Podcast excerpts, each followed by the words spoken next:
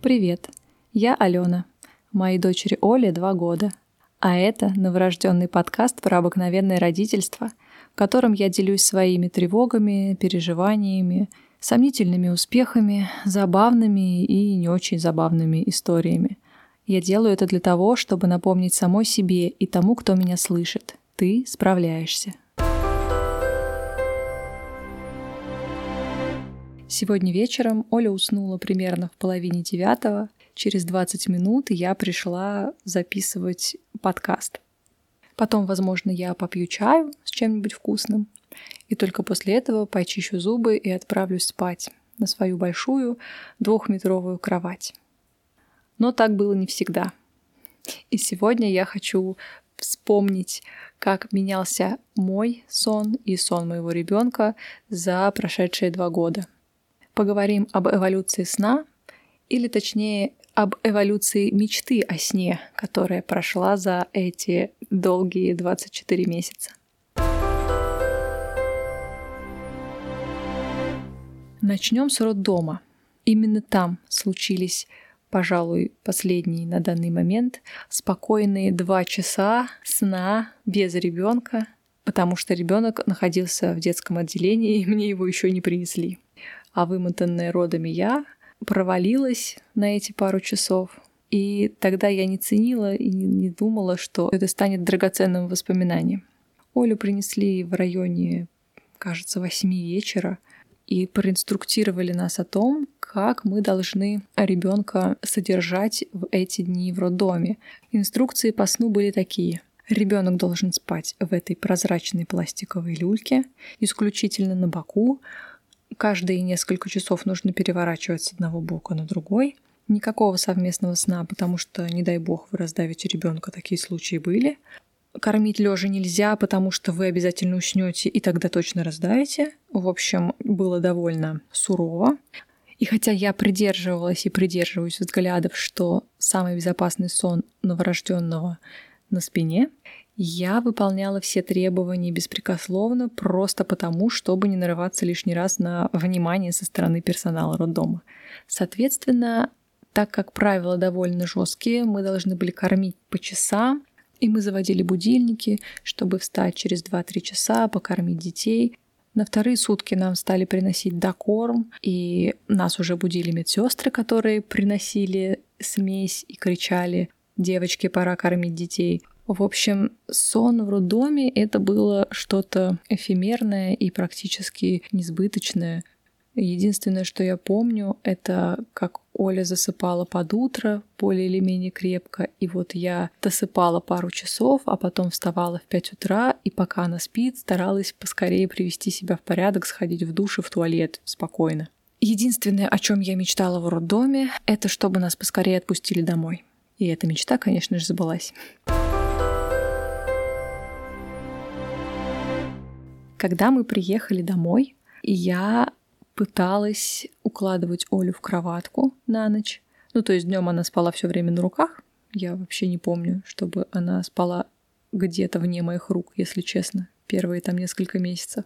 Но на ночь мы укачивали ее, укладывали, она спала, наверное, может быть, час-полтора, затем просыпалась, ее нужно было снова кормить, менять подгузники, укачивать, укладывать. Иногда она не засыпала с первой попытки, снова укачивали, укладывали, пытались уснуть, 40 минут, час, это если повезет, спали, и потом все по кругу. В общем, эти первые пару недель я вспоминаю с содроганием все, что я о них помню, это то, что мне ужасно хотелось спать, и ночью я была очень зла, я раздражалась, и я не понимала, что происходит. Было стойкое ощущение, что вот так будет всегда, и это катастрофа, верните мне мою прежнюю жизнь. Но отступать было некуда, и, конечно же, к этому тоже ко всему привыкаешь.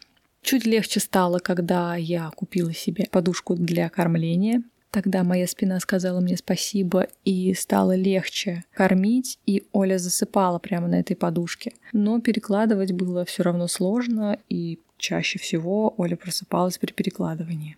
Помню, как однажды в очередной раз я проснулась, покормила, попыталась уложить, Оля не уснула, я снова взяла ее, но уже так была вымотана, что облокотилась на спинку кровати, кормила ее, Оля проваливалась в сон, но при попытке оторвать от груди снова просыпалась. Поэтому, чтобы не уснуть и выплеснуть куда-то свою энергию, свое бешенство от того, что я не могу поспать, я писала отзывы на товары, которые купила на Озоне. И так продержалась, наверное, минут 40. Когда Оля уже поглубже уснула, я смогла ее переложить.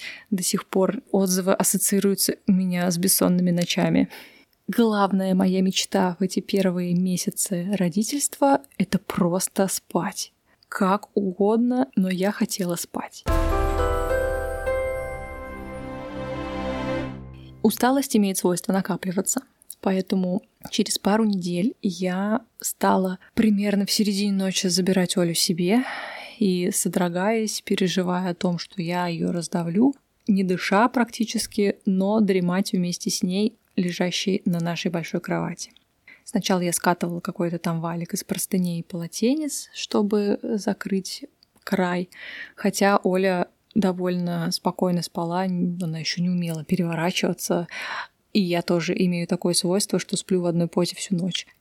Как только я попробовала совместный сон, я поняла, что это благословение для нас, и ну вот так жить можно и я высыпаюсь, и Оля имеет доступ к груди в любое время, которое ей нужно, а нужно ей было практически постоянно.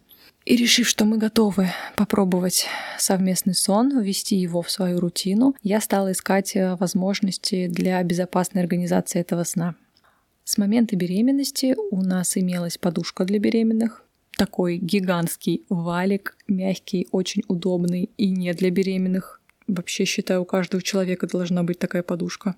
Например, сейчас, когда я сплю с Олей, мой муж спит в обнимку с этой подушкой.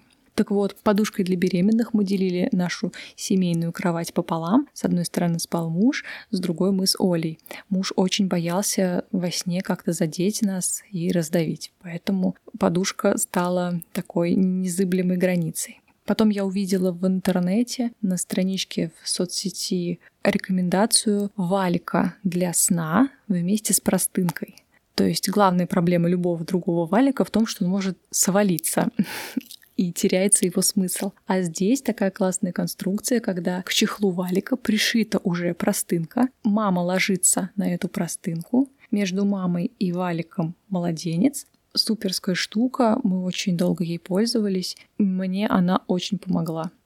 На семейной кровати с валиком и подушкой для беременных мы спали примерно до года Олиного, до тех пор, пока не купили большую напольную кровать, которую рассчитываем использовать вот с момента покупки и лет до 12. Размер матраса 80 на 160, и сейчас я жалею, что я заказала кровать такого маленького размера, потому что надо было рассчитывать, что я тоже буду на ней спать. Если бы вернуться назад, я бы заказала кровать размером 180 на 90, например. Однако и матрас 80 на 160 прекрасно справляется со своей задачей. Я, в общем-то, и в обычной жизни сплю в скрюченной позе, поэтому мы с Олей помещаемся пока что, хотя с каждым месяцем все сложнее.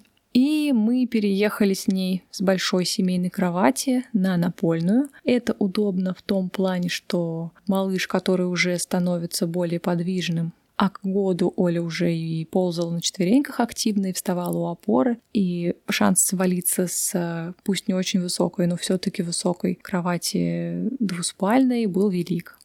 Здесь она без проблем и слезала с кровати, и залезала на напольную кровать. И нам стало как-то более спокойно, что тоже способствовало тому, что все высыпались. Итак, мы переехали в напольную кровать, но условия, по сути, у нас все те же, совместный сон на груди. Конечно, с возрастом Оля стала реже прикладываться, но тем не менее все же прикладывалась. И вот этот этап после начала совместного сна и до завершения грудного вскармливания, которое случилось практически в два года, я мечтала уже о том, как было бы классно спать хоть и вместе, но без подсосов в груди потому что это влекло за собой мои неудобные позы для сна, плюс Оля становилась все сильнее, и она эту мою несчастную грудь тянула, жевала, перекручивала. В общем, я стала все больше испытывать дискомфорта, Но ничего нельзя было поделать на определенном этапе, когда Оля просыпалась мгновенно, стоило убрать грудь и ничем не успокаивалась, кроме как грудью. Так что варианты либо не спать и успокаивать какими-то несусветными способами ребенка, либо все-таки поспать, хоть и испытывая некий дискомфорт в районе груди, конечно, я выбирала вариант со сном, мечтая и визуализируя те времена, когда Оле будет не нужна моя грудь. И эти времена, конечно, тоже наступили. Примерно за месяц до двухлетия мы с успехом свернули грудное вскармливание. И теперь Оля спит немного лучше. Все те, кто обещал мне, что после завершения ГВ сон улучшится, меня не обманули. Правда, стало легче. Теперь, после того, как Оля засыпает, я практически сразу могу уйти, пожить для себя, что называется. Обычно это означает, что я иду и варю себе кофе, пью его с чем-нибудь вкусным, смотрю кино, одна или с мужем, читаю книжку, записываю подкаст. В общем, ни в чем себе не отказываю. Так может продолжаться примерно до полуночи. Я стараюсь лечь спать до 12 часов. И если повезет, то у меня будет еще пару часов сна на большой кровати в которой я все равно, скорее всего, свернусь буквой «зю», но тем не менее там просторнее, там мне не страшно лишний раз перевернуться, закинуть куда-нибудь ногу или взмахнуть рукой. Здесь тоже есть свои подводные камни, ведь когда ты в течение двух лет засыпаешь вместе с ребенком плюс-минус в 9 часов вечера, то ты привыкаешь к такому режиму, и организм, который уложили спать в 12, а разбудили примерно в 6.30 словами «мама ням», отказывается нормально функционировать. Я чувствую себя чудовищно невыспавшейся по утрам. Эта усталость тоже накапливается в течение недели, и выходные у меня только одно желание поспать, но его никто не может реализовать, потому что у человечка маленького все тот же самый режим. В общем, теперь желание пожить для себя и поспать постоянно находится в борьбе, пока на радостях я каждый день выбираю что-нибудь поделать для удовольствия или для работы, но не знаю, что из этого выйдет, то есть либо я все-таки привыкну, либо вдруг Оля начнет чуточку попозже просыпаться, и я доберу нужные мне для функционирования 8 часов а, сном утренним, время покажет. Однако мечта спать без груди, хоть и рядом с ребенком, у меня осуществилась. И теперь, конечно же, у меня новая мечта — спать всю ночь на большой кровати, чтобы Оля успокаивалась простым шиканьем, поглаживанием или просто уверениями, что мама рядом. Уверена, что она тоже сбудется, эта мечта, и, возможно, даже в ближайшее время. И я уверена, что я буду мечтать о чем-то связанном с моим сном и сном моего ребенка и через год, и через пять, и через пятнадцать лет. Но мечтать не вредно. Вредно не высыпаться. Так что желаю всем спокойных, крепких ночей. Если не прямо сейчас, то в ближайшее время. Все получится, ведь мы отлично справляемся. Спасибо, что дослушали этот эпизод до конца.